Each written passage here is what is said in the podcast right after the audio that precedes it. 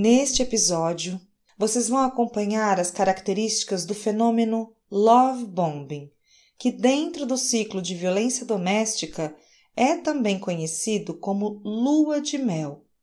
Esta fase é responsável por manter a vítima dentro dos relacionamentos abusivos por muito tempo.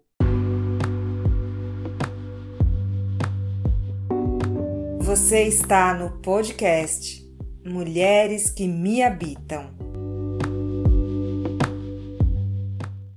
As relações afetivas se estabelecem a partir do momento em que há conexão de afeto entre duas pessoas e, com o decorrer do tempo, percebem que partilhar a vida uma ao lado da outra faz sentido e oferece bem-estar. Até aqui, tudo certo. Uma relação abusiva se estabelece quando uma das pessoas envolvida nesta relação passa a exercer poder e controle sobre a outra, e esta segunda pessoa sujeita-se a submissões, humilhações, dentre outras violências para manter o relacionamento. Mas será que é possível identificar logo de início quando isso acontece? O love bombing, que em tradução livre significa bombardeio de amor, pode se configurar como um alerta para o início de uma relação abusiva. A psicóloga Luciana Teles chama a atenção para o fato de que nem todo relacionamento que inicia com demonstrações de amor excessivas significa que se tornará um relacionamento abusivo, mas é motivo para atenção. Ela diz: esta fase tem o objetivo de deixar a vítima tomada de estímulos a paixão avassaladora ativa neurotransmissores que são responsáveis pelo prazer e pela recompensa, levando a vítima ao vício dessa sensação. Pode-se considerar que a dependência destes estímulos está próxima do mesmo efeito das drogas no corpo.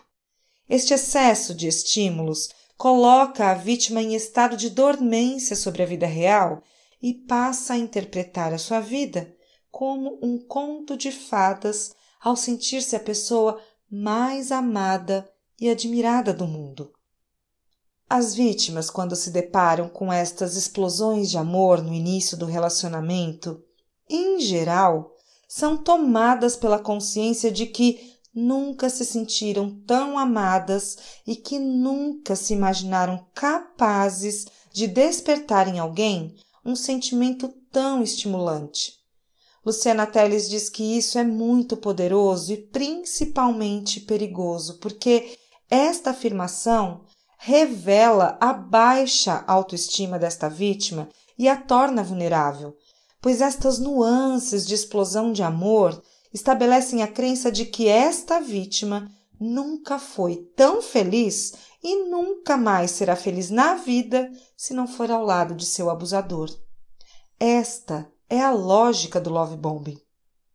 Dentro da prática do love bombing é recorrente que o abusador oficialize o relacionamento com exposições públicas do casal, com alianças e com mecanismos que demarquem o território para que as pessoas tenham ciência de que a vítima, a partir de então, tem dono.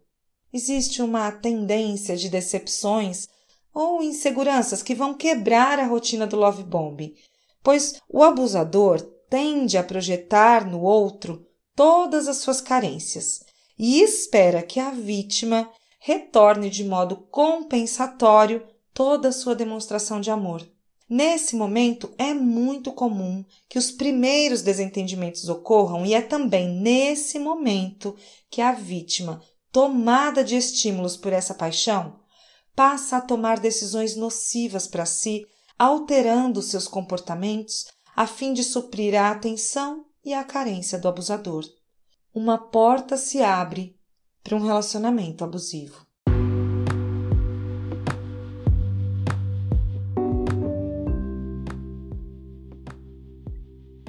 Este é o podcast Mulheres que Me Habitam.